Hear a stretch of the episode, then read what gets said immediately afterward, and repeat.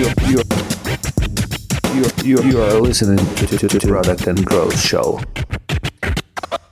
Всім привіт! Це 61-й випуск Product and Growth Show. І з вами двоє незмінних ведучих. Е, я Ярослав Степаненко і Павло Педенко. Всем привет! Выпуск будет на украинском языке. Это наш первый, наверное, выпуск будет, который будет весь на украинском языке. Поэтому, ребята, если вы вдруг не знаете украинский или по каким-то причинам не можете слушать, то послушайте другие выпуски нашего подкаста. Або слухайте це і старайтеся зрозуміти українську. Ну і з нами сьогодні Ярослав Важнюк, CEO PetCube. Ярослав, привіт. Привіт, привіт. Дякую, що запросили. Ми в цей момент зазвичай просимо гостя трішки розповісти про себе. Хто ти, чим займаєшся? Та, мене звати Ярослав, я підприємець. Останні вісім років я є засновником і CEO компанії PodCube, яка робить інтерактивні камери для спілкування з домашніми тваринами.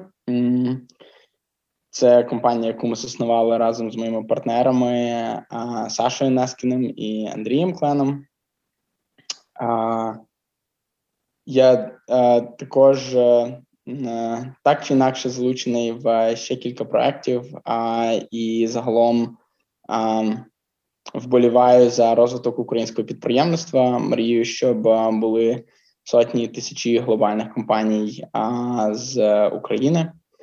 А, І так, про Подкуб можу багато розказувати. Про це робив кілька інших бізнесів. Був співвласником агенції інтернет-маркетингу, продав її в іншу агенцію, був засновником громадської організації інтернет-ініціативи, яка займалась такою цифровою просвітою. Також закінчив факультет прикладної математики Київської політехніки. Давай. Е, Я тебе знаю виключно як засновника PetCube або співзасновника PetCube. Можливо, не всі знають, хто нас слухає, що це таке. Що таке інтерактивна камера для домашніх тварин? Як це працює? Так, а ми власне винайшли таку категорію, і вона стала популярною. і Мільйони таких пристроїв розходяться по всьому світу. А, Перший пристрій, який ми винайшли, це була а, камера з вбудованою а, лазерною каскою, якою можна віддалено гратися зі своєю твариною. Це працює так, що це пристрій, це от камера, там всередині є лазер. А ти його купуєш, встановлюєш себе вдома, під'єднуєш до Wi-Fi, і далі, коли ти поза домом, ти можеш зі свого смартфону подивитися, мати таке око в свій дім, подивитися, що там відбувається. Якщо там є тварина, кіт чи пес, як правило, хтось грається з ящерками, а, ти можеш е, просто вводячи пальцем по екрану смартфону. Керувати лазером, рухати його по всій кімнаті, і собаки, коти люблять за лазером ганятися і мають якісь якусь руханку, якісь фізичні вправи. А інший продукт, і другий за рахунком, який ми випустили, цей перший продукт називається PetCube Play. Він зараз там в не знаю в третьому поколінні, хоча називається PetCube Play 2. Інший продукт називається PetCube Bytes 2, з тих, які зараз представлені на ринку, і це продукт, який як елемент інтерактиву містить не лазер, а, пристрій для викидання корму і власне ємкість із кормом. І тобто можна віддалено свого собаку чи кота погодувати кормом. Ще динамік є в обох е, пристроях. Та тобто можна, якщо пес добре себе поводить, похвалити його, а поговорити з ним і погодувати кормом. От і третій продукт, який ми випустили буквально а, півроку тому, називається PetCube Cam. Це Звичайна недорога камера для власників домашніх тварин, яка працює разом з усією нашою іншою екосистемою, разом з іншими камерами, і в ній немає якогось фізичного інтерактивного пристрою, але вона інтегрована з ну, власне, коли вона вийшла, ми представили сервіс е, чату з ветеринарами, який доступний в двох інших камерах також. А і фактично, коли ти спостерігаєш за своєю твариною, бачиш, що з нею щось не так, можна відразу поговорити з ветеринаром, порадитись, переслати відеокліп. І це за досить невеликі гроші, за порядку 30 доларів на місяць. Це дешевше ніж візити до ветеринарів. Ну, такий хороший сервіс зараз якраз починає досить добре рости. От у нас, до речі, sorry, що я тебе переб'ю тут, але у нас є інший випуск подкасту з Андрієм Столяровим, який я не знаю, до речі, чи працюєте ви ще разом, але він а, власне так, був одним одним з продуктів, який запускав цей продукт. Та? Тому, якщо вам цікаво, цей подкаст у нас теж є, і ми, мабуть, його в опис додамо. Sorry, що я тебе перебив. під номером 45 цей подкаст, якщо я не помиляю. Ух ти. Ти сказав, що ви винайшли категорію. Давай відкатимося до першого продукту. Так, знаєш, а, для хто... того, щоб зробити перелік продуктів вичерпним, ще варто згадати про інший наш софтверний продукт, який називається PetKeepCare. А і це софтверний продукт, якому роки 3 чи 4, і це сервіс збереження відео у хмарі. Тобто, коли ти на роботі, а твій кіт чи пес щось вдома роблять, ти не можеш постійно дивитися за ними. Але коли в тебе є хвилинка на обідній перерві, ти можеш подивитися на свій телефон і побачити там збережені відеокліпи тих моментів, коли був якийсь рух або звук. От і а, за цей сервіс ми а, також отримуємо там місячну плату. Він є не обов'язковий, але велика кількість наших користувачів а, стають підписниками цього сервісу.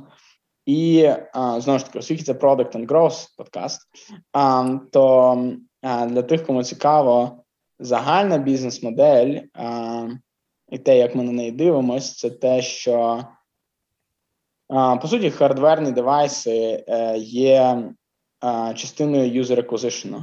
і а, е, е, можна дивитися на кожного користувача, якого ми приваблюємо в нашу компанію.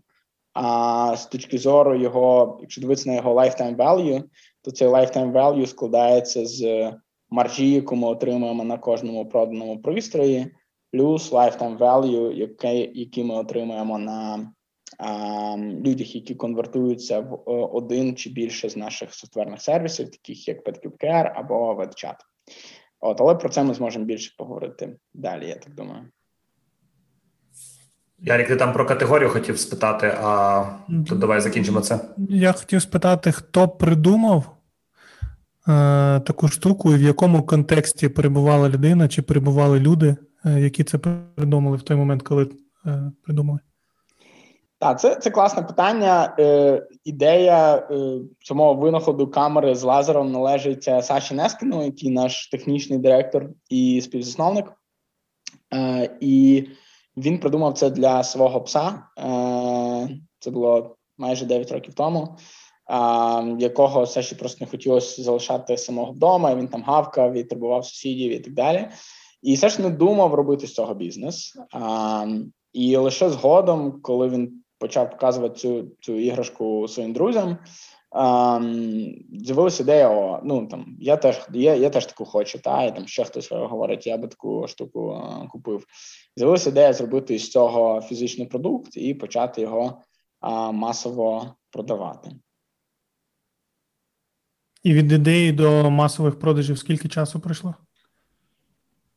Ну, напевно, е, ідея пройшла Саші, наскільки я пам'ятаю, десь в січні-лютому 2012 року. Ми утворили компанію десь через півроку після того, в липні-серпні 2012 року. І е, перші продукти потрапили до користувачів в грудні 2014 року. Тобто від ідеї до е, того, як реальні люди взяли продукти, які вони купили, майже три роки пройшло. Слухай, ну це взагалі типу, меднес. А, Знаєш, якщо за, за сучасними там софтверними мірками три роки до першого користувача, це звучить просто нереально. А, Це ж був перший хардвер-проект, який ви робили, і я так розумію, а для більшості засновників це був перший стартап, який робили. А... Ну так, ми ми були дуже молоді. Нам було по типу 23-24 роки. Але ти знаєш, ну все все в порівнянні пізнається. Дійсно, порівняно з софтом, який можна там проітерувати і протестити там мало що не за тиждень в деяких випадках. А, Здається, три роки це багато. А порівняно з ем, компанією, яка робить космічну ракету і запускає її на орбіту через 10 років після початку, це в принципі досить швидко. Ну, на орбіту запустити одне, а отримати комерційного користувача це і ще довше. Та? Або компанія, яка не знаю, там проєктів з розробки а, реакторів ядерного синтезу, наприклад, які там забирають по 20-30 років. Ну, слухай, це для мене якось дуже заскладно звучить. А єдине, що ну я не можу зрозуміти, як а, підтримувати мотивацію в команді а, протягом трьох років до того моменту, як вони побачать свого першого там кінцевого користувача, який поюзає девайс. Бо з того, що я бачу з тими ну, з тими командами, з якими я працюю, то мораль команди вона зворотньо пропорційна кількості часу до першого релізу. Тобто, чим до, довше ти чекаєш, тим менше команда вірить і змотивована в те, що вона робить. Мені цікаво, чи була б якась така тенденція у вас? Як ви взагалі це плато смерті переживали в момент в момент цього трирічного спринта? Слухай, ну не знаю, це цікаве спостереження. Мені здається, ми не спостерігали такого радикального падіння мотивації. Справа в тому, що е, те, чим ми займалися, це була складна інженерна задача в першу чергу. На момент саме от перед релізом першого продукту, це була не продуктова, а інженерна задача. Не можна було сказати, давайте там випиляємо цю фічу. Та було зрозуміло, що має бути залізо, лазер має рухатись, а мобільні додатки мають працювати, бекенд має працювати. А, Відеострімінг має працювати. Відеострімінг одна з найскладніших частин е, технологічно цієї всієї історії. І м, все одно, ти, коли працюєш над е, такими інженерними задачами, ну ти їх розбиваєш на складові, і ти сам бачиш, як стаєш все ближче і ближче до цього мріяного моменту. Тому а, тут ну, можливо трошки інша специфіка, ніж коли ти просто софтверну якусь історію пиляєш і не реалізиш її, тому що не тому, що ти не можеш, а тому, що е, ну от здається, треба ще допиляти. Та тоді в, компа- в команді можуть починати з цієї тертя, типу ні, я вважаю, що треба релізити, там продакт не правий, там або SEO не правий. А мені здається, у нас такого не було. У нас були інші труднощі, які були пов'язані з пошуком фінансування, які були пов'язані з просто відсутністю інженерної експертизи і пошуком цієї експертизи, е, ну і так далі. Тобто цікаво, було... до речі, е, сорі, що прибив про фінансування. У нас таке часто питання, яке ми намагаємося задати людям, які не працюють е, в компанії, які там створюють компанії. Це скільки часу і які метрики мали бути досягнуті вами е, до того моменту, як ви залучили якісь перші сторонні гроші? Так, ну ти ти знаєш, це теж це дуже така м, річ складно з нею щось узагальнити. Я особисто е, надзвичайно багато часу витратив на фандрейзинг е, і е, сумарно е, Подкуб залучив близько 25 мільйонів доларів інвестицій. І е, ну, я десь 7 років е, займався цим залученням інвестицій там по 80%, напевно, всього свого часу впродовж року, і більше ніж 10 годин на добу щодоби. А, І е, це насправді погано. Це жахливо, коли CEO так багато часу витрачає на фандрейзинг. І ну, ретроспективно дивлячись на це, я думаю, що е, одна з наших помилок була в тому, що інколи ми е, пробували фандрейзити в ті моменти, Е, коли компанії не слід було фандрейзити. Тобто, коли в компанії не було достатніх якби, підстав, щоб у неї хтось інвестував. Е, тобто це дуже часто помилка, яку роблять багато засновників, що е, вони починають шукати гроші тоді, коли гроші закінчились. Замість того, в ідеальному світі добре було би планувати бізнес з самого початку так, щоб вдавалось залучити гроші тоді, коли компанія готова до того, щоб залучати гроші на цьому етапі. А і далі, щоб гроші не закінчувались, а компанія доходила наступного етапу, де вона може залучити наступну більшу суму грошей, а, і і отак от розвиватися. Там. І тоді, якщо ти в такій ситуації, то а, якщо це ситуація, коли ти, умовно кажучи, fundable, так, коли ти привабливо виглядаєш для інвестора, то тобі потрібно зовсім мало часу на на пошук інвестицій, якщо ти ну загалом розумієш а, правила гри. Звичайно, е, там світ е, компаній підприємців в 2012 році, коли ми починали, він виглядав зовсім не так, як зараз. Ми були молодшими, і, скажімо так, залучити гроші в е, компанію, засновану українцями в Штатах. А це також було ну така трошки більш екзотична подія, ніж вона є на сьогодні. От, але так, е, тобто, загалом є кілька етапів е, фінансування, які про які всі говорять: там Seed Stage, е, Series A, Series B і і так далі. І як правило, на там Seed Stage або там перед Seed, що говорять там pre-Seed або ангельська якась стадія. На на цьому етапі все, що потрібно показати, це е, група засновників, чи один засновник, е, чи засновниця. Ем, ідея і ринок. Та? Тобто інвесторам на цих найбільш ранніх стадіях вони приймають рішення, от виходячи з цих речей, вони дивляться, окей, чи чи є дійсно потреба в цьому новому винаході, чи є тут досить великий ринок, е, досить великий це ринок, який вимірюється більше, тим краще. Так? Якщо вимірюється в одиничних мільярдах, це вже може бути трошки мало десятки мільярдів це можливо початок. Якщо він вимірюється в трильйонах, це ще краще. А, Другий, е, е, ну, е, друга річ, на яку дивляться, напевно, це засновники. А, Наскільки ці люди здатні будуть побудувати бізнес, наскільки вони горять цим і будуть готові, не знаю, пройти вогонь і воду. А, І я думаю, що завдяки тому, що ми дуже сильно горіли, і ми були переконливими, а нам давали перші гроші ангельські інвестори. Насправді, один з наших інвесторів Сім'ян Дукач колись говорив про це в інтерв'ю Форбсу. Це дійсно правда. Ми з ним зустрілися на і через 15 хвилин після нашої зустрічі. А він сказав мені, що о, окей, я готовий дати тобі гроші. Він розказував інтерв'ю Форбсу, що окей, я побачив цього хлопця, і він був настільки захоплений цією ідеєю, що я повірив, що там він типу все зробить, щоб це зробити. Um, От е, Series A це зовсім якась або там Seed, це це зовсім інша історія. Тут вже варто мати якесь напрацювання, щоб можна було показати, що є якийсь робочий прототип, а, щоб можна було показати, що є якийсь попит з точки зору користувачів на цей прототип. І в нашому випадку це були а, публікації в медіа. А, Ми отримали велику хвилю публікацій в західних медіа а, і залишені імейли на сайті в формі, що я хочу дізнатися, коли цей девайс з'явиться, а, і так далі. А, Перші продажі допомогли нам залучити наш Series A, Це було досить багато перших продаж. Це ну вони вимірювалися вже там, не знаю, напевно, близько 2 мільйонів доларів. А, ми мали в продажах після того, як ми залучили на коли ми Series A. А, Ну, от постарався коротко відповісти. Я пам'ятаю, ми коли їздили на TechCrunch, коли це було? 2000 який це рік був? 17-й. 18, 17, 18, не пам'ятаю. Це коли Нік ходив в футболці I'm PetCube Investor.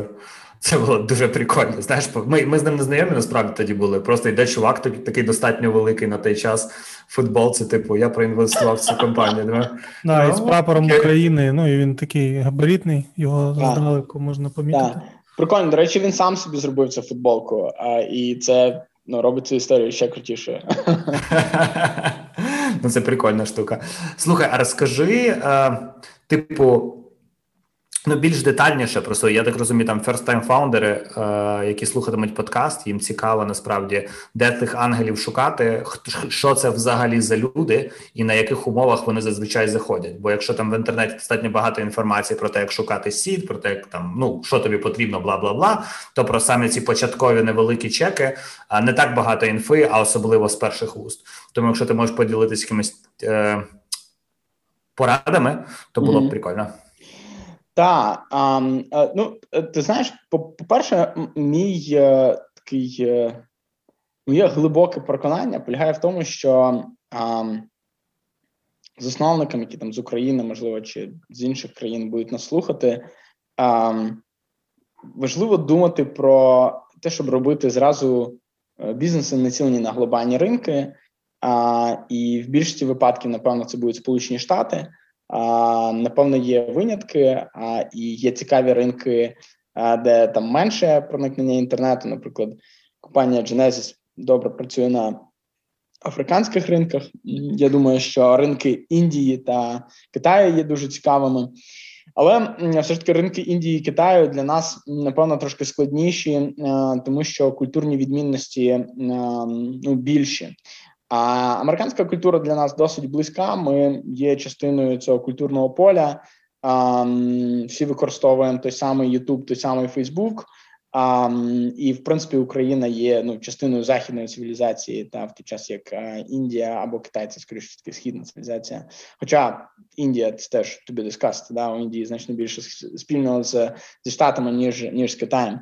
А, Але та тобто, е, е, як на мене, помилка. Хоча ну. Е, Є успішні українські компанії, є там нова пошта або розетка або інші ракета. А, Фантастичні і і вартують захоплення. Там Аякс починав з українського ринку, наскільки я розумію, досі для них це є великий ринок. А, Але як на мене, важливо дивитися на глобальні ринки зразу, а тому що а, ну, таки, це питання ринку. Якщо в тебе є досить великий ринок, ти інвестиційно приваблива компанія. Якщо ти починаєш на ринку України, а, ну з точки зору інвесторів, що українських, що не українських, а ти зразу стаєш в тисячу разів менш привабливим. Крім того, з точки зору там особисто твоєї перспектив бізнесу. А, Компанія, яка буде працювати на більшому ринку і досягне там успіху, матиме більше ресурсів а, для того, щоб а, інвестувати в тому числі в R&D і робити кращий продукт. І, врешті-решт, вона завдяки географічній експансії прийде і на твій ринок і з'їсть його.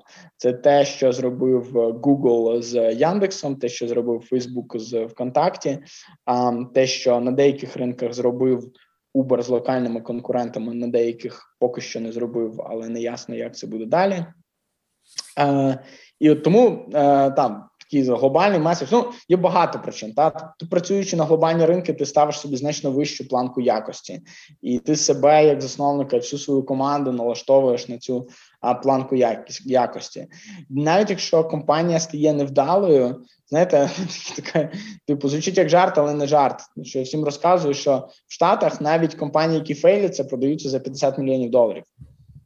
Це реально так. Тобто, тобто е, ну там та не зробив юнікорна, не зробив мільярдну компанію, продав просто за за гроші, за безцінь, за якісь 50 мільйонів. Фаундер залишився бідолаха ні з чим, всього лиш кілька мільйонів в кишені, все решта розійшлося інвесторам. Тобто для української реальності більшість засновників, які нас слухає, ну не те, що мільйона, напевно, 100 тисяч доларів ніколи не мали на своєму рахунку. Тобто, якби мільйон це великі гроші в, в, в українському масштабі, та і 50 мільйонів, тим більше. А а з українськими компаніями такого не не вийде. Та якщо ти зафейлишся, то ну ти не не залишишся з продавши цю історію за 50 мільйонів. А, Ну, крім того, важливо мені здається приводити в Україну а, капітал зовні. А важливо промотувати Україну у світі через продукти, які ми створюємо в Україні. А врешті-решт, економічні зв'язки України зі світом і через продукти наші, які люди купують, і через інвестиції, які вони сюди роблять, вони є запорукою нашої обороноздатності. Та чим більше у світу є грошей в Україні, тим більше світ турбується за за нас, в тому числі і геополітично, і, і геоекономічно, і так далі. Але до питання про те, де знаходити а, інвесторів ангелів, знову ж таки, якщо ви слідуєте за цією порадою і робите глобальний бізнес, а, то, а, як на мене, найкраща можливість для будь-кого це отримати гроші від е, Y Combinator. Якщо ви засновник, який робить свою компанію вперше, а якщо у вас перед цим не було Можливо, ви не вперше робите вдруге чи втретє, але якщо у вас перед цим не було якогось в екзиту хоча б мільйонів на 50, то напевно Y Combinator для вас це м, хороша, дуже хороша ідея. А, Вони, по-перше, надають дійсно хороші е, ну, менторські поради, хоча я дуже скептично до цього ставився, але виявилося, що вони працюють просто як нейронна мережа, яка вивчає всі патерни щодо того, як треба і не треба будувати бізнеси технологічні, і дуже швидко дає хороші поради.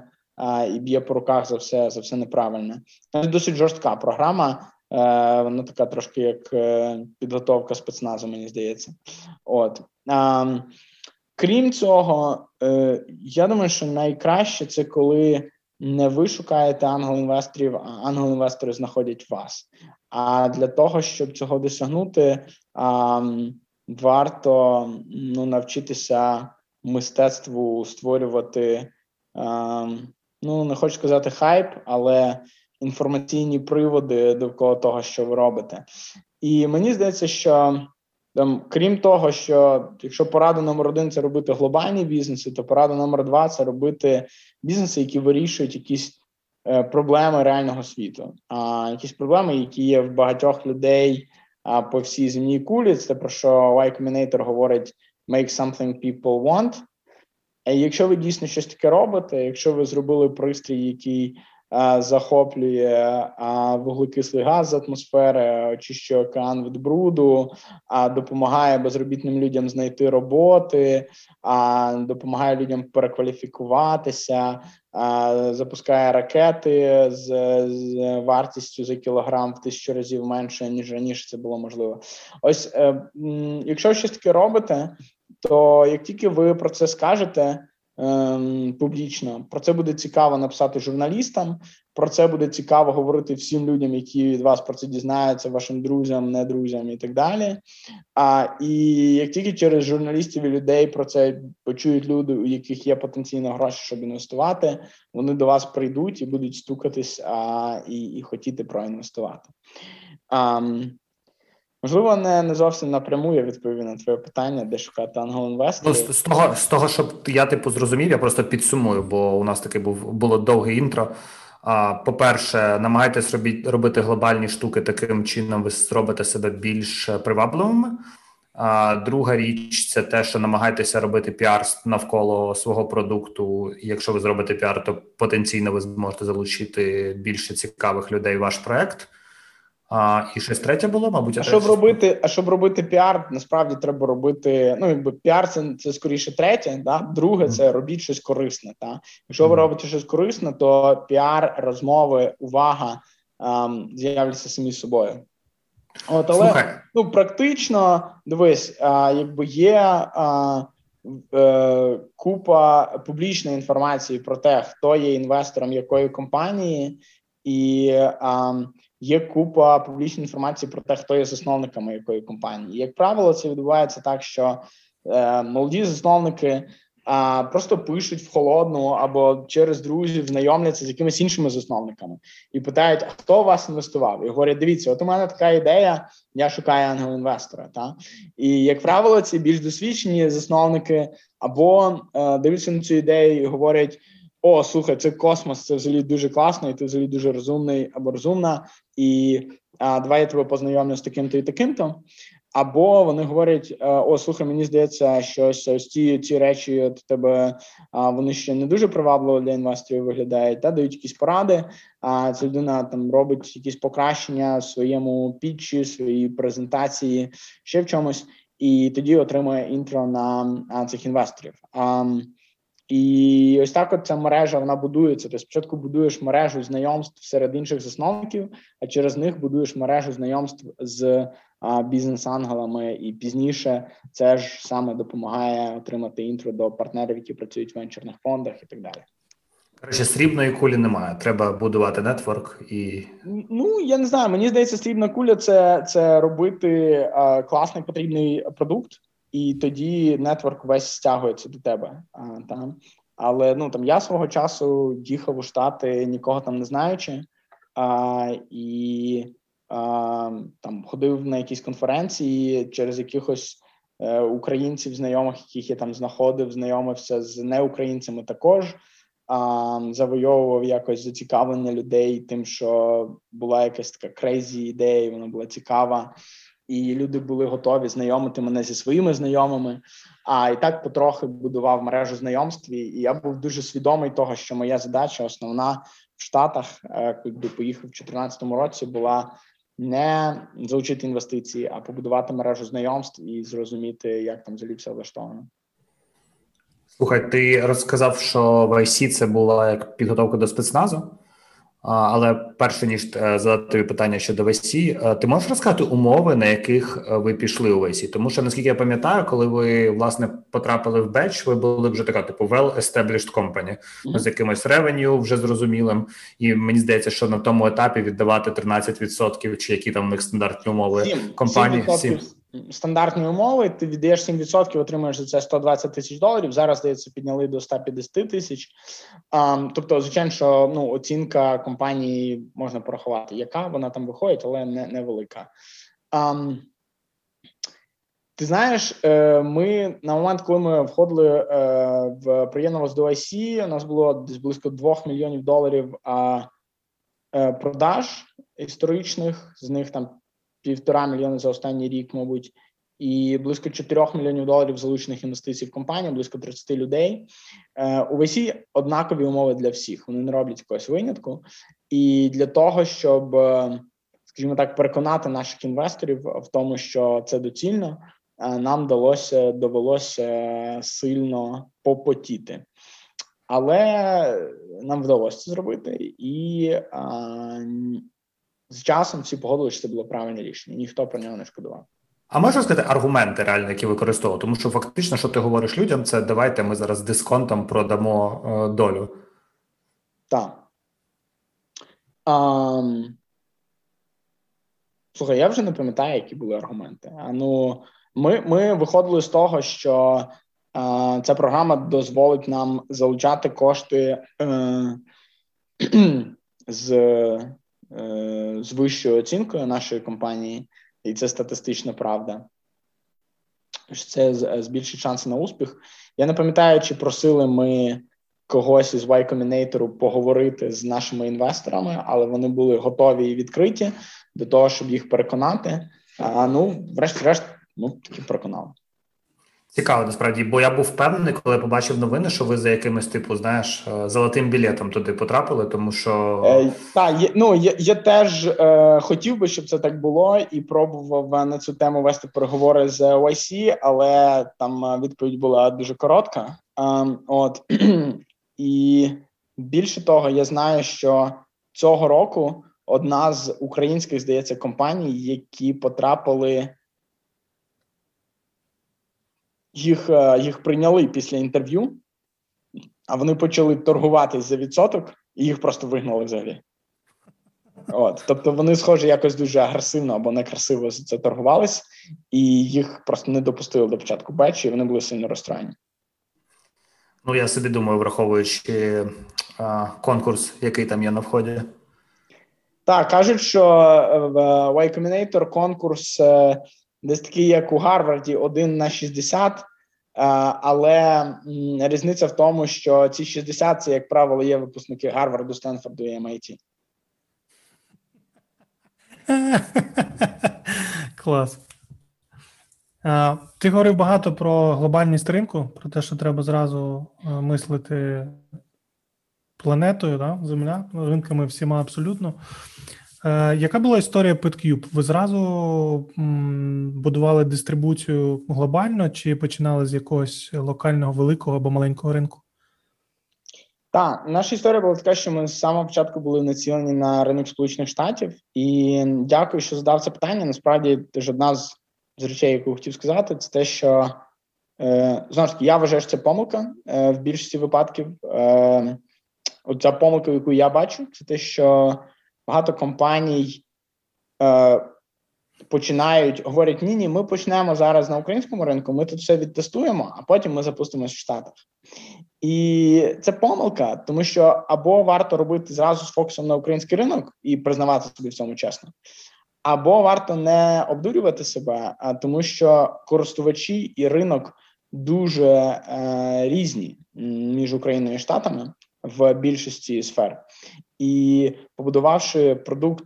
А як правило, зараз технологічні продукти будуються ітераційно, там customer development, lean стартап і так далі. Вони підлаштовуються під е, користувача. Е, побудувавши його в Україні, не факт, що він буде зовсім не факт, що він буде працювати е, в Штатах. Скоріше все, ви побудуєте не той продукт, і вам буде складніше виходити в штат, тому що вам буде навіть складніше, ніж просто з нуля починати. Вам буде спочатку поламати все, що у вас було в Україні, а потім побудувати спочатку усвідомити, що воно не буде працювати, потім його поламати, а потім побудуватися з нуля. Um, от і е, ну, в, в історії з подкупом. Е, чим це було зумовлено? Напевно, тим, що я якось активно читав TechCrunch, і був ось таким, от е, ну якби зануреним в американський. Я читав Текранч, типу, із серії, знаєш, скільки себе пам'ятаю, типу, з другого курсу університету, чи щось таке. А, і, і от коли ми починали компанію, я типу, от вже перед цим там 5 років читав Текранч. от. І а, я пам'ятаю, що партнери мої думали, що були такі плани, там, наприклад був такий інкубатор в Україні колись East Labs е, і Happy Farm. 2011 і 2012 були два такі інкубатори. І от ми там говорили з ними. Що пам'ятаю з пані Ольгою Бєльковою, яка була в East Labs, а потім стала народним депутатом, знайомилися. Е, і я тоді радикально відговорював фаундерів, кажу: ні, ні, який український інкубатор, все забудьте. Ми, типу, глобальна компанія. Ми зараз в YC піднімемо гроші або в 500 Startups і так далі. А, І я думаю, що це був правильний фокус. А зараз, е, е, якщо знову про PetCube і про ринки, PetCube продається на де найбільше? В Штатах чи так, якісь ринки є цікавіші? Я просто згадую історію Клена, який розказував про те, що е, дуже цікава Японія, тому що там люди з собачками будинки можуть купувати, і така штука, як PetCube, це взагалі там no-brainer. І Корея також, так. Але е, ти знаєш, там, а ми ми е, на силу зі штатами собі даємо раду, скажімо так. З е, всім, що ми робимо, і з е, всіма труднощами, які виникали на шляху. Тому ми в якийсь момент ми розширились на багато ринків, і потім в якийсь момент ми згорнули багато з них, тому що вони були неприбутковими, і ми, скажімо так, втрачали фокус на них або малоприбутковими. От і зараз ми напевно в такій другій стадії експансії. Та ми знову думаємо про те, як правильно заходити на ці ринки, як правильно це масштабувати.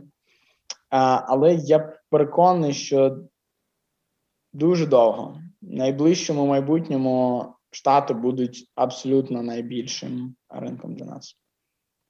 Слухай, а можеш сказати, скільки в вашому ревеню зараз процентів це продажі девайсів, а скільки е, це підписки і додаткові сервіси?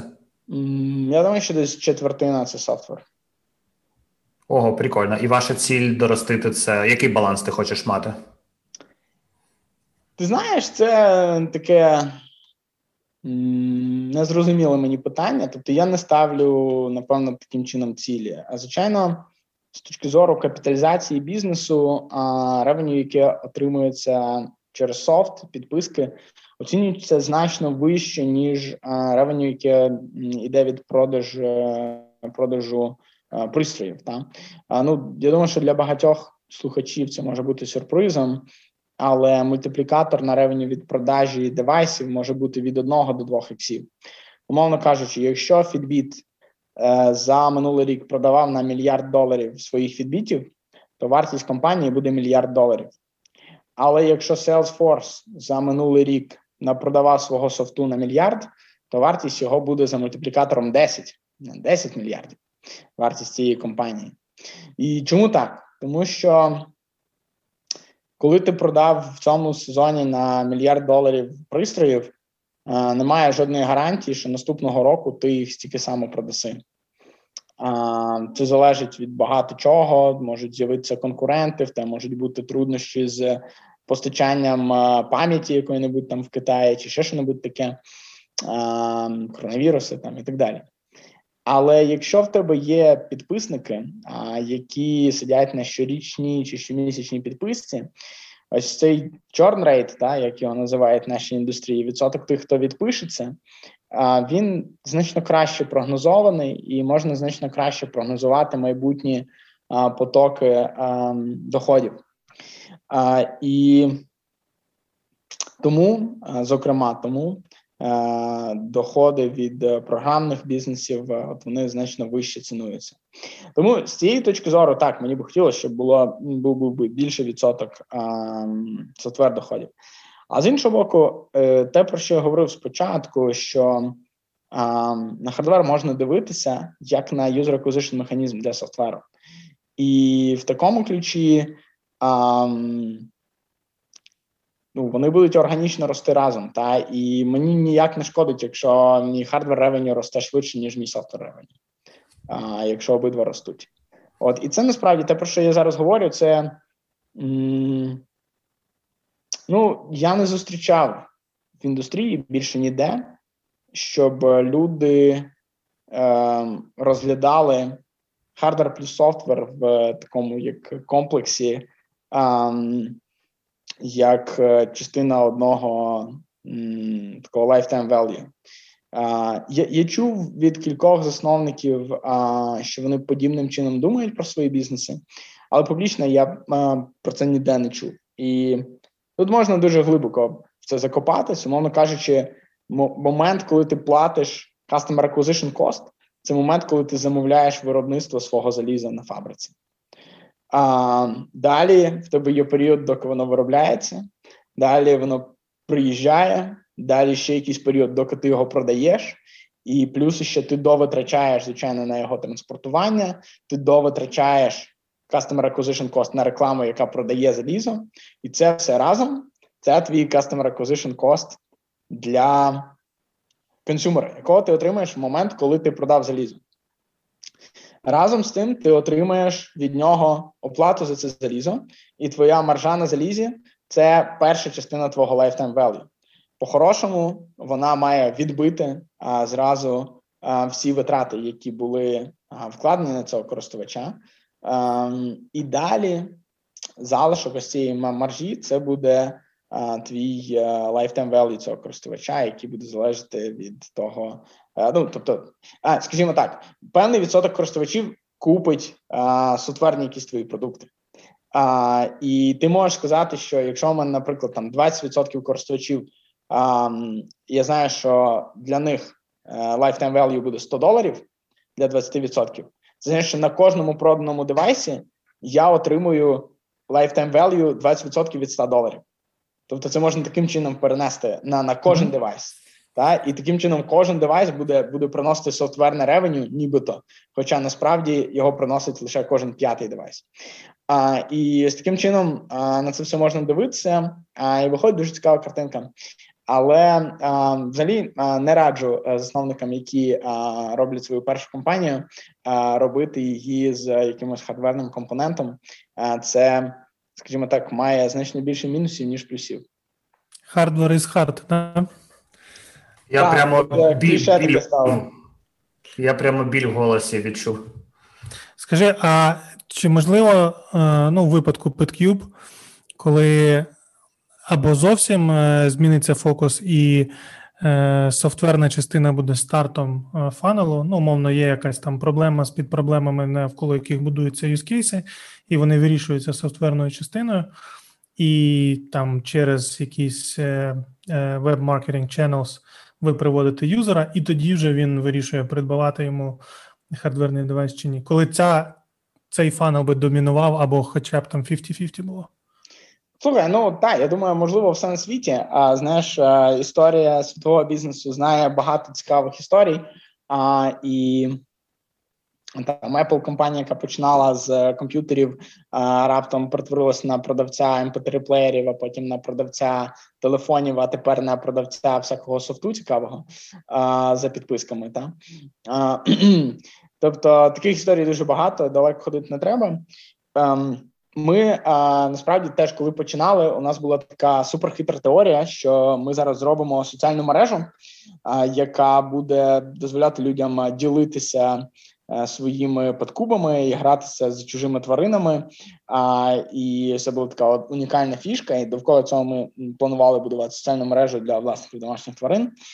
І ідея була така, що побудувати соціальну мережу, якою будуть користуватися там десятки мільйонів, і через соціальну мережу, щоб вони купували собі подкуби погрався з чужою твариною, о, класно.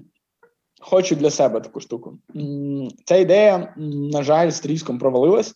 Ми витратили дуже багато зусиль, ресурсів на там зробили три ітерації цього продукту, е, два роки або три роки інженірингу, дивлячись, як рахувати. І ми відмовились повністю від цього. І тобто була ось така ось спроба. А зараз є деякі інші гіпотези, які ми тестуємо. Тяжко передбачити, як як, як це буде в майбутньому. У нас є місія компанії: це під'єднати тварин до інтернету і дати їм голос. І піддати їм голос. Ми е, маємо на увазі навчитися краще розуміти тварин.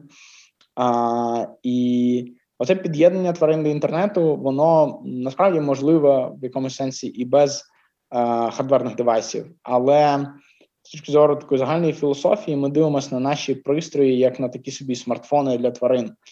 Тобто у людей є смартфони, у них є комп'ютери, а у них є мова, вони можуть одне з одним спілкуватися, у них є певна символьна система, у них є там абетки, емоджі і так далі. Вони можуть комунікувати якось. У тварин немає ні символьної системи, ні а, девайсів. А, І те, як ми, як люди, комунікуємо з тваринами, ми дивимось, слухаємо їх, а інколи ми їх гладимо, ми з ними фізично вступаємо в, в якусь комунікацію. Ми їх також годуємо. Це один зі способів інтерактиву. Там граємося з ними. І подкуб насправді старається заповнити деякі з цих пробілів для цифрового віддаленого спілкування. І ми також стараємось зрозуміти. А чи можемо ми з поведінки тварин, з їхніх рухів і звуків краще зрозуміти, що вони відчувають і чого їм хочеться? І насправді є багато наукових досліджень про те, як розшифрувати те чи інше хитання хвостом чи нахил голови, що вони можуть значити, які є ознаки тих чи інших хвороб, чи коли тварина хоче погуляти, чи поїсти, чи ще щось, чи коли їй страшно, чи коли їй, коли їй весело. І ці речі в теорії можна розпізнавати за допомогою комп'ютерного бачення. А і вже зараз ми використовуємо комп'ютерне бачення, щоб е, розрізняти котів, собак, людей, гавкання, м'явкання. Ну, це комп'ютерний слух з гавканням і м'явканням, але принцип подібний. Ми також визначаємо рівень активності тварини впродовж дня і повідомляємо людям, коли є певні аномалії в цьому рівні активності чи руху, чи вокалізації. І ну, поступово ми думаємо, що зможемо дійсно краще навчитися розуміти тварин. І напевно, виклик, який в цьому напрямку стоїть, це знайти шлях, як побудувати цей продукт таким чином, щоб зробити його економічно життєздатним. Тому що поки що ми не впевнені, нам це супер цікаво, як е, людям, які має тварин і які хочуть їх краще розуміти, але це потребує значних інвестицій в R&D, а і ми поки що нам не вдалося поки що зробити продукт, де б люди достатню кількість грошей платили, наприклад, за те, щоб знати а, там наскільки активний їхній їхній пес, там чи а, що що значило це от гавкання вчора. А, от і це один з таких дуже практичних викликів е, продуктових, мені здається. Слухай, щодо продуктових викликів, мені цікаво е, поговорити про момент, коли ви першого свого продакта найняли. Розкажи, як ви взагалі там зрозуміли, що вам така позиція потрібна, а як ви шукали людину, і як ви передавали першому продакту частину своїх обов'язків? Угу. Так, класне питання. От якраз Андрій Столяров, який був у вас на подкасті, це є наш е, перший продакт і головний продакт на сьогодні.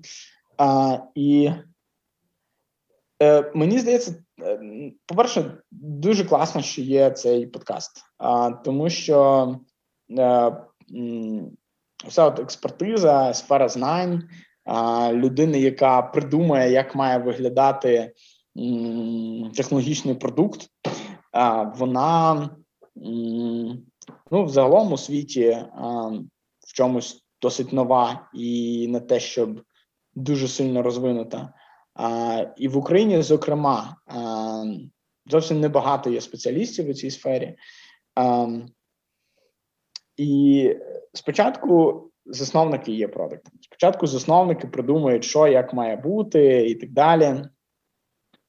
І потім у нас так сталося, що там там в якийсь момент на мені була ця роль, потім я її там себе зняв, продав на когось іншого з засновників, там інженерна команда цим займалася. А, І проблема була в тому, напевно, що ми не до кінця усвідомлювали, що продукт це є роль. І я думаю, що ця проблема може виникати в багатьох компаніях, які ну, от на початкових стадіях.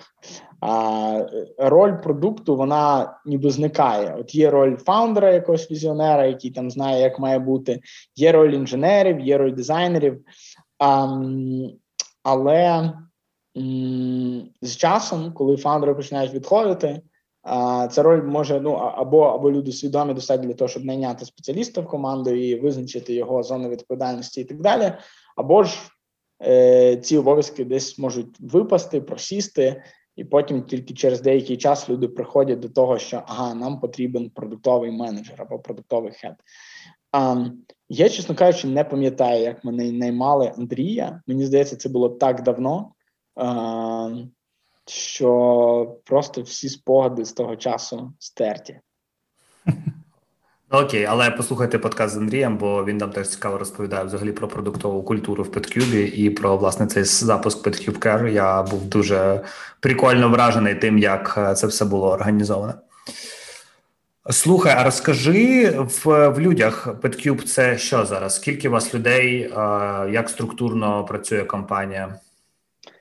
Там я думаю, що Щось близько 40 людей, напевно, зараз. А, І, чесно кажучи, давненько вже не перераховував усіх. Зараз в Подкубу є цікавий е, такий етап, коли компанія стала прибутковою.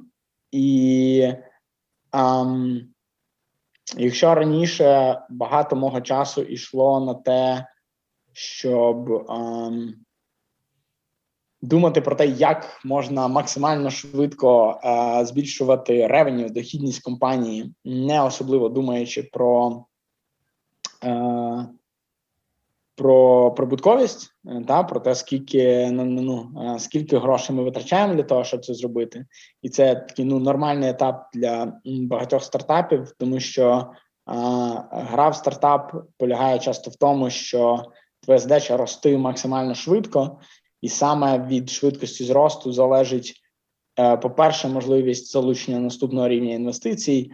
По-друге, можливість чи ціна компанії і ціна, за яку її можна продати або стратегічному інвестору, або фондовому ринку, е, та випустивши акції на IPO і так далі. Ем, і ем, часто ось цей от е, погоня за топ-лайн growth, що називається, да, за зростанням ревеню, вона може зіграти злий жарт в тому плані, що компанія втратить багато де в ефективності.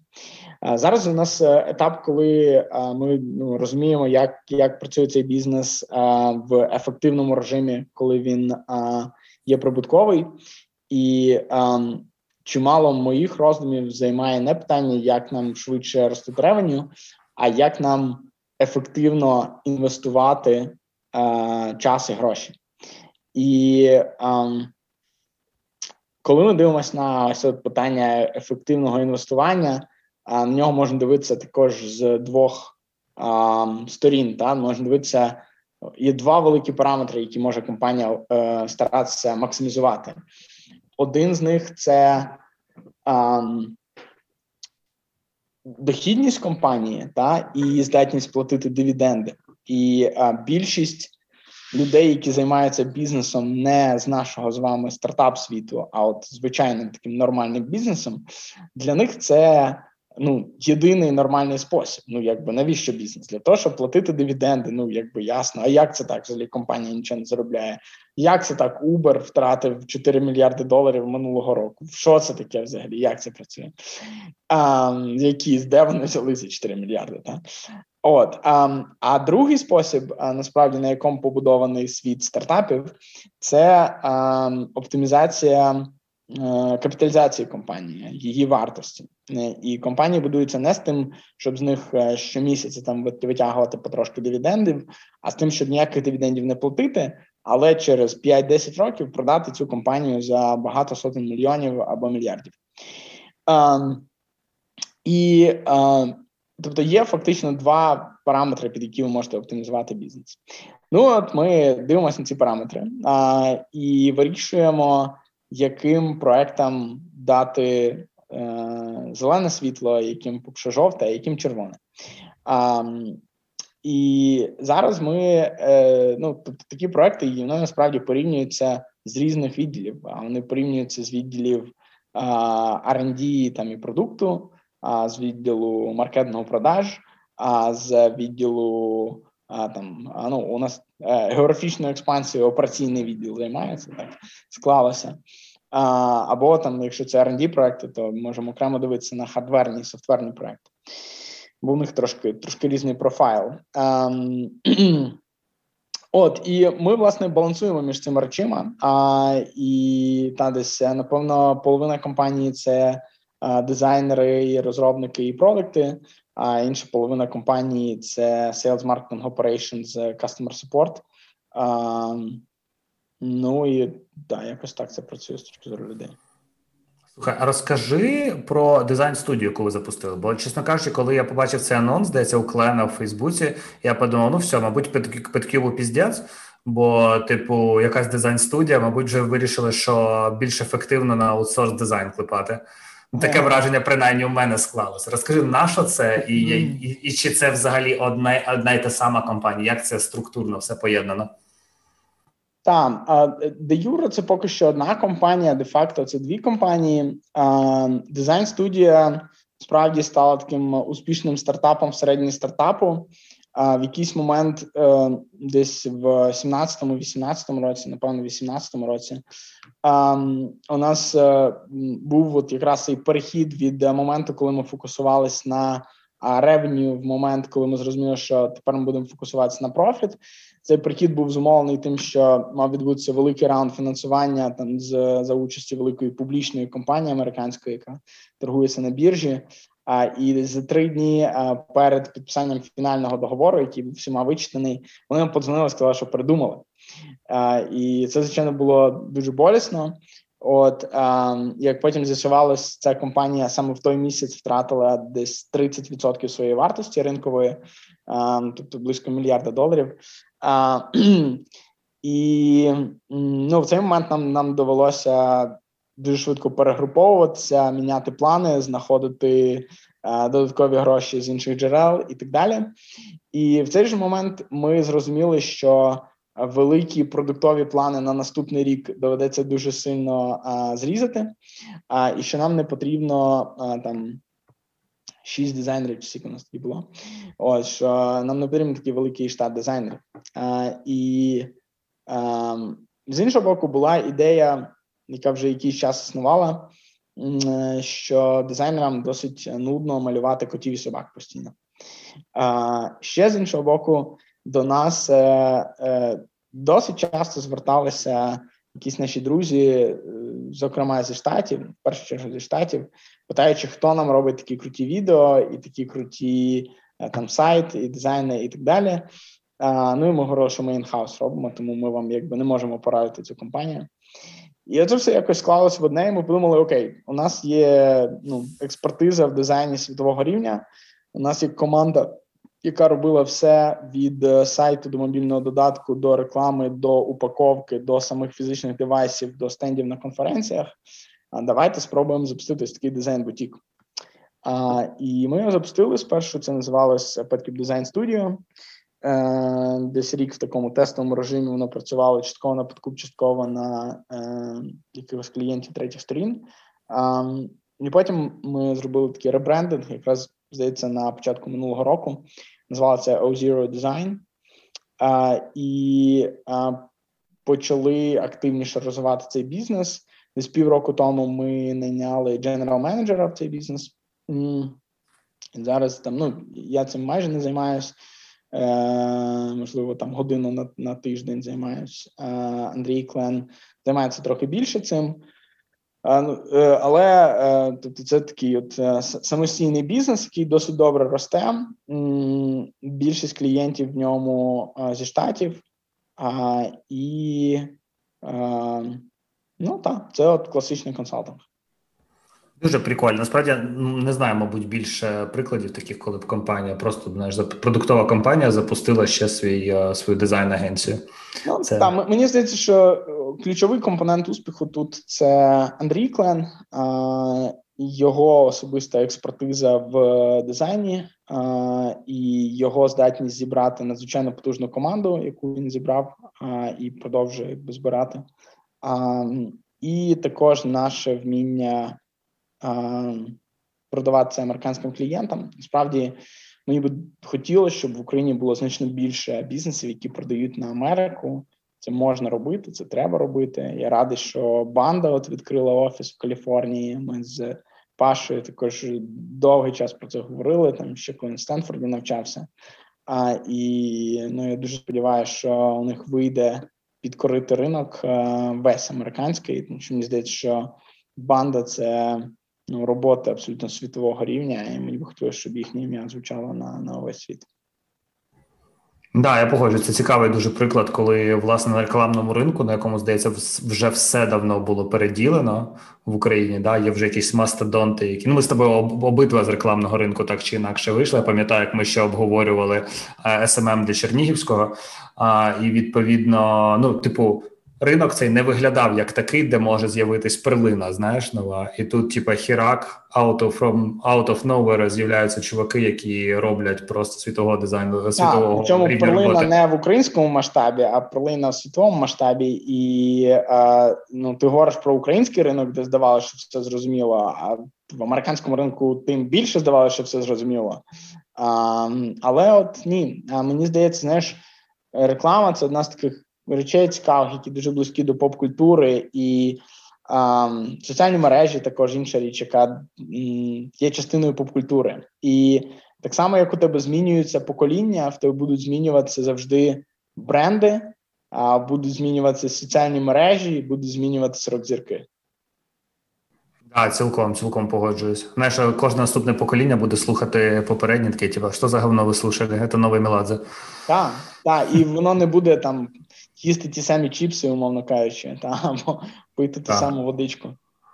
Да. Слухай, ти ще на початку сказав е, про це, але я не профоловав. Е, хотів би повернутися до питання. Ти сказав, що PetQ фактично створив категорію. І мені цікаво, ви ну окей, я не можу сперечати, що ви створили категорію, бо я не не розуміюсь в цілому в цьому ринку. Але мені здається, втримати лідерство в цій категорії це ну для компаній вашого розміру це просто неможлива задача, тому що є типу всі ці величезні бренди, там виробники електроник електроніки, які скоріш за все дуже плотно вас підпирають. Розкажи, що взагалі відбувається зараз на цьому ринку після того, як ти кажеш, ви його створили. Я накину швиденько, чому цю категорію е, не створили якийсь там Роял Канін або Пуріна, або е, ну, якісь інші так. виробники? Ти знаєш, так, ну класні питання. Мені здається, точно тому, чому Microsoft не винайшов е, Facebook, а Facebook не винайшов TikTok, а а Twitter не запустив Clubhouse.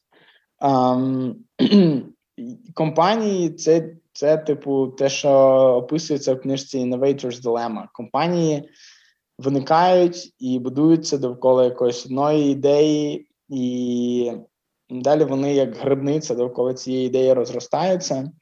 А, І у них формується певна культура, спосіб мислення, спосіб інновацій. І певний тип ідей їм приходить в голову, а інший тип ідей не приходить. І Ем, так само, як BMW не могло зробити Теслу, е, так само Royal Canin не міг, тому що вони не є там софтверною компанією своїй душі. Та?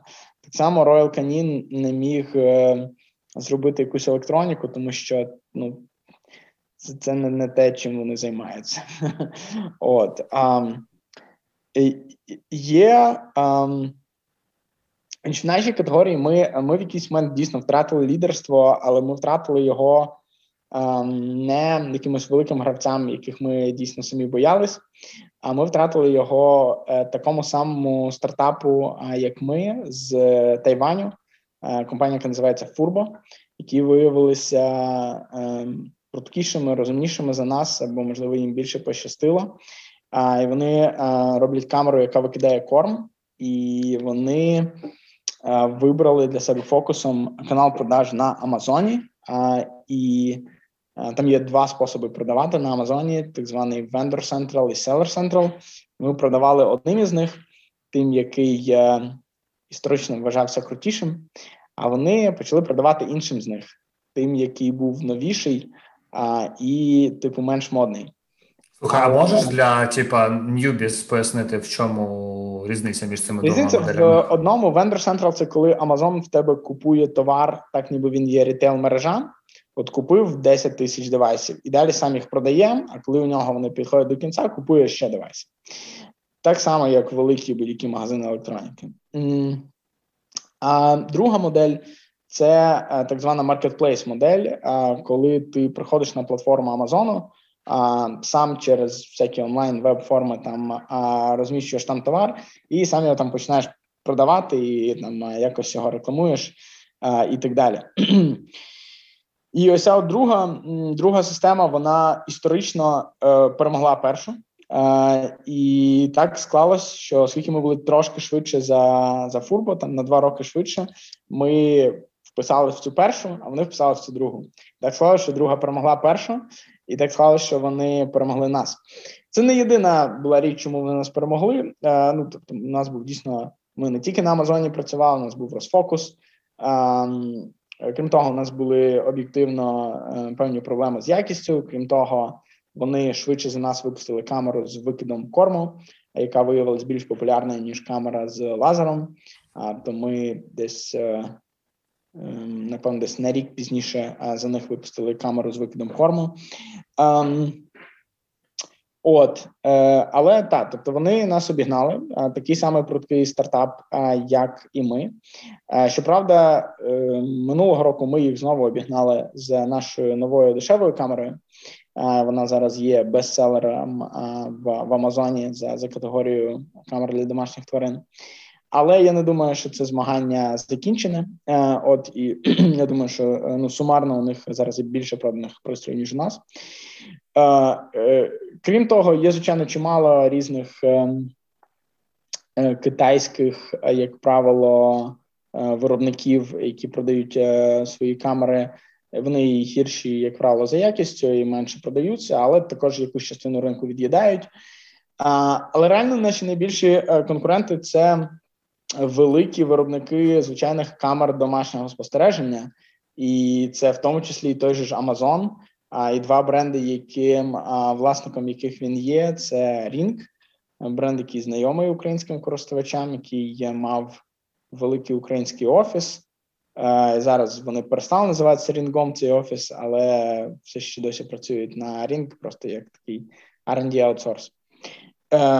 І друга компанія це Blink. Це також був колись стартап, який купив Amazon, і вони продають також недорогі камери.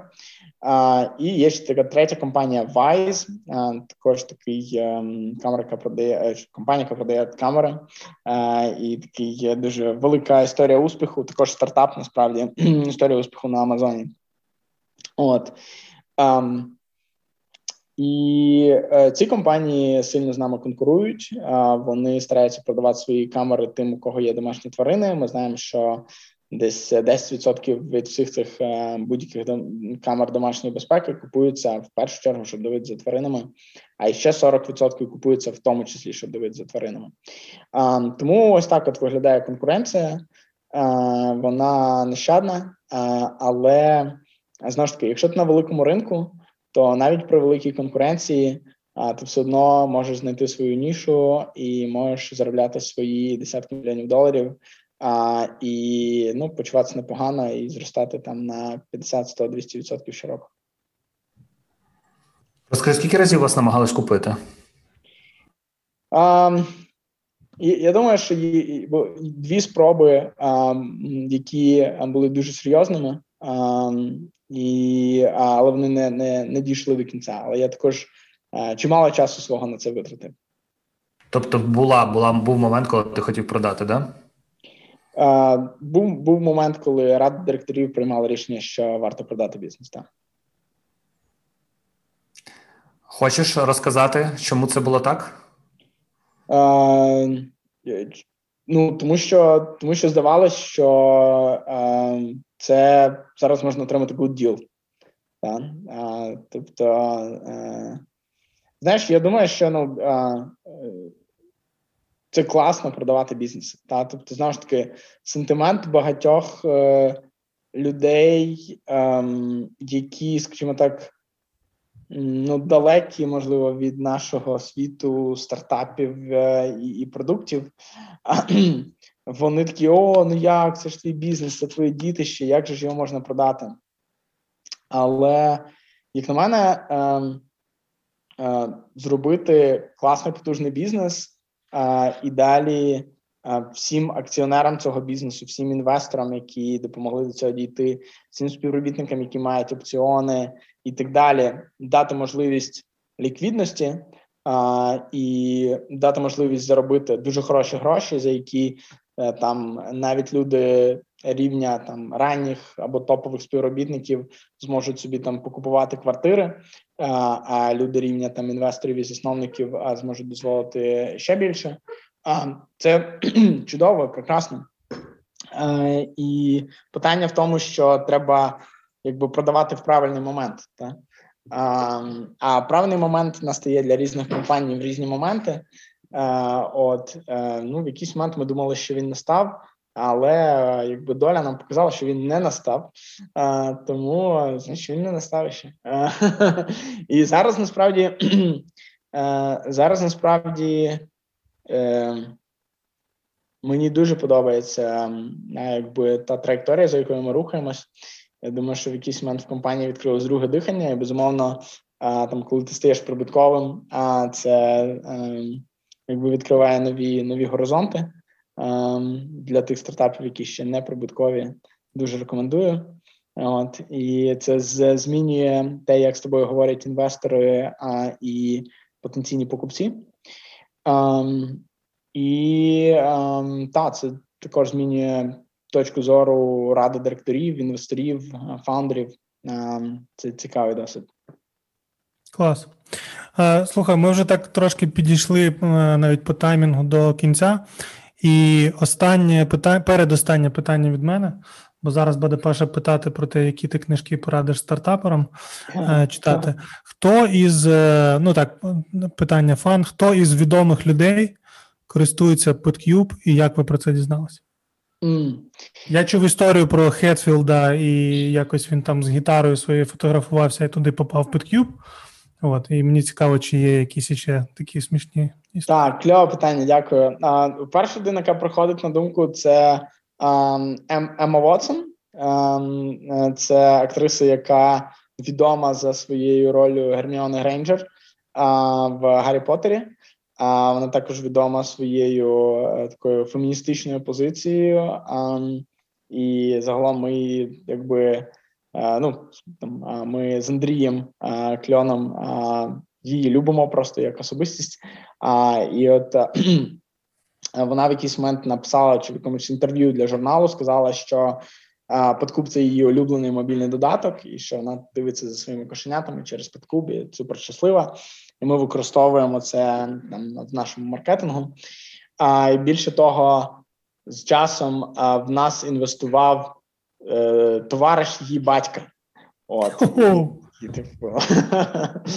там, до речі, українець. І ще була така. Якби байка, що вже покійний Карл Лагерфельд якось купив 5 подкубів. Це відомий модний дизайнер, і також у нього був відомий кіт білий. І ми в Парижі продавалися в дуже такому преміальному бутіку. Я, на жаль, не пам'ятаю, як він називається. А, І от нам розказували, що прийшов Карл Лагерфельд і купив 5 подкубів з лазерами. Е, ну, сподіваюся, вони йому добре служили. Ну і були, напевно, ще якісь люди, але та, це перші, хто хто проходить на думку. Дуже кльово. Ну слухай, Ярик вже заспойлерив запитання. Останнє. Ми завжди просимо якісь поради контенту. Не обов'язково для стартаперів. Просто якщо є якісь книжки, які тебе надихнули останнім часом, подкасти або фільми можеш порекомендувати. Mm. Так, дякую. Це е, класне питання. Теж е, знаєш, мене найбільш цікавить е, часто, коли з якимись цікавими людьми спілкуюсь. А в мене в мене це питання звучить е, знаєш, більше про про е, питання про інформаційну гігієну. Як ви організовуєте свої потоки інформації там між е, читанням, слуханням е, подкастів, переглядом відео, різних типів відео, е, читанням імейлів, писанням чогось? Е, читанням книжок, читанням статей, читанням новин, читанням соціальних мереж. А, Це ж це ж ну, божевілля, це реально а, це складна оптимізаційна задача. Знаєш, я як математиком це дивлюся. А, І а, така така задача комівояжера якась. А, В тебе є різні періоди в дні, коли ти здатний. Якби робити те чи інше, а сприймати ту чи іншу інформацію. Там хтось їде в машині чи готує їсти, а слухає подкасти. Е, там за їжею, наприклад, де я чимало е, контенту дивлюся, якихось відео, е, ще чогось. І далі є ось от боротьба за увагу між умовно соціальними мережами, статтями, які там в мене зберігаються в покеті, і книгами, які можуть бути цифрові, можуть бути не цифрові. Серед книг є боротьба між е, художніми і нехудожніми. Серед нехудожніх є боротьба між е, республікою Платона. Яким-небудь там капіталом 21 столітті і якою-небудь книжкою про е, там high growth, яку яка стосується конкретно стартап світу, і я не знаю, яким-небудь там фізикою авторства Річарда Фейнмана, яку хочеться прочитати. І я шукаю свій шлях в цьому в цій побудові. Такої інформаційної архітектури, що я помітив, вивчаючи це питання, це те, що а, книжки мають е, найдовший якби період напіврозпаду інформаційного такого. Та тобто те, що ти читаєш там на сайті Української правди в новинах, е, втрачає свою актуальність приблизно впродовж дня. Е, якісь статті втрачають актуальність впродовж там кількох місяців.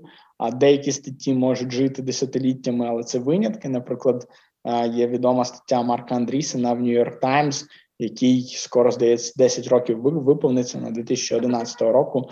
Software uh, is eating the world, де він передбачає, що індустрія за індустрією, програмне забезпечення змінить увесь світ. Um, і книжки, деякі книжки живуть uh, не те, що століттями, а тисячоліттями. От Біблія, наприклад, або там мистецтво війни. Um, так, і щодо того, що би я порадив засновникам, знову ж таки, такий мій лейтмотив це те, що е, я бачу, що в Україні е, часто засновникам бракує амбіцій. Мені би хотілося, щоб люди мислили амбітніше, е, могли замахнутися на якісь більші задачі. Е, Є такий мислитель американський Пітер Тіль, і один з його венчурних фондів мав як мотто таку фразу: нам обіцяли літаючі автомобілі, а все, що ми отримали, це 140 символів.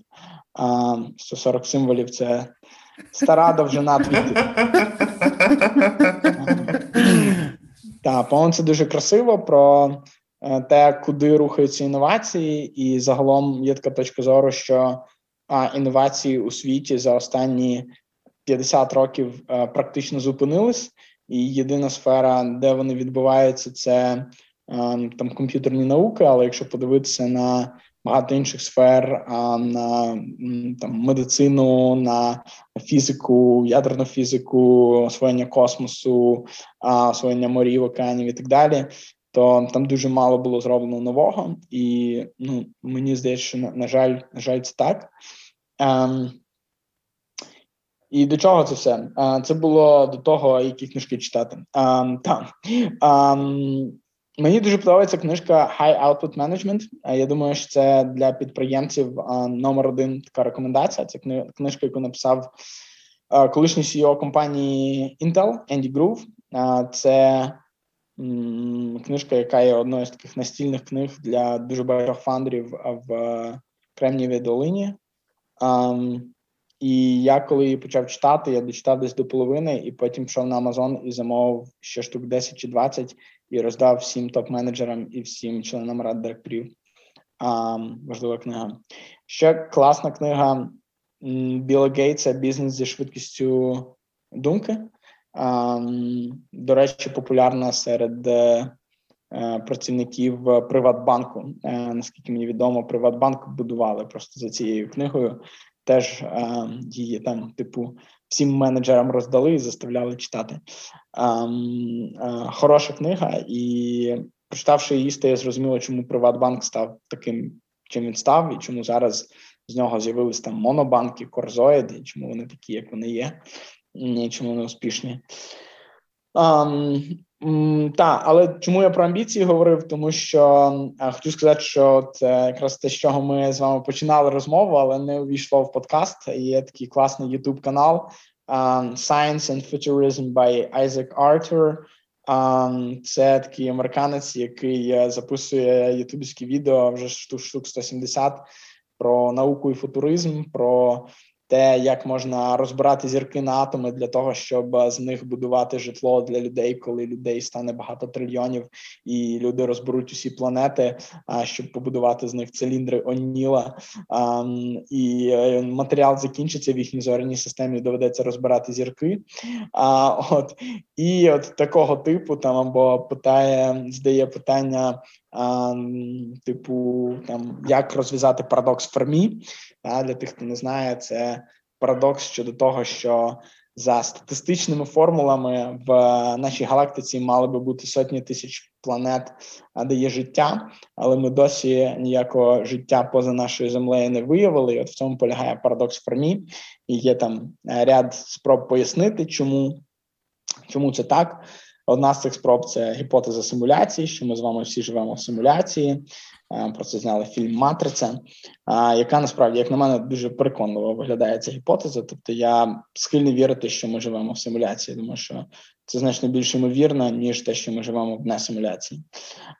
Але поза тим, такі канали або наукова фантастика, вони допомагають розширити трошки свої горизонти можливого і неможливого, і бути амбітнішими, напевно, амбітніше мислити. От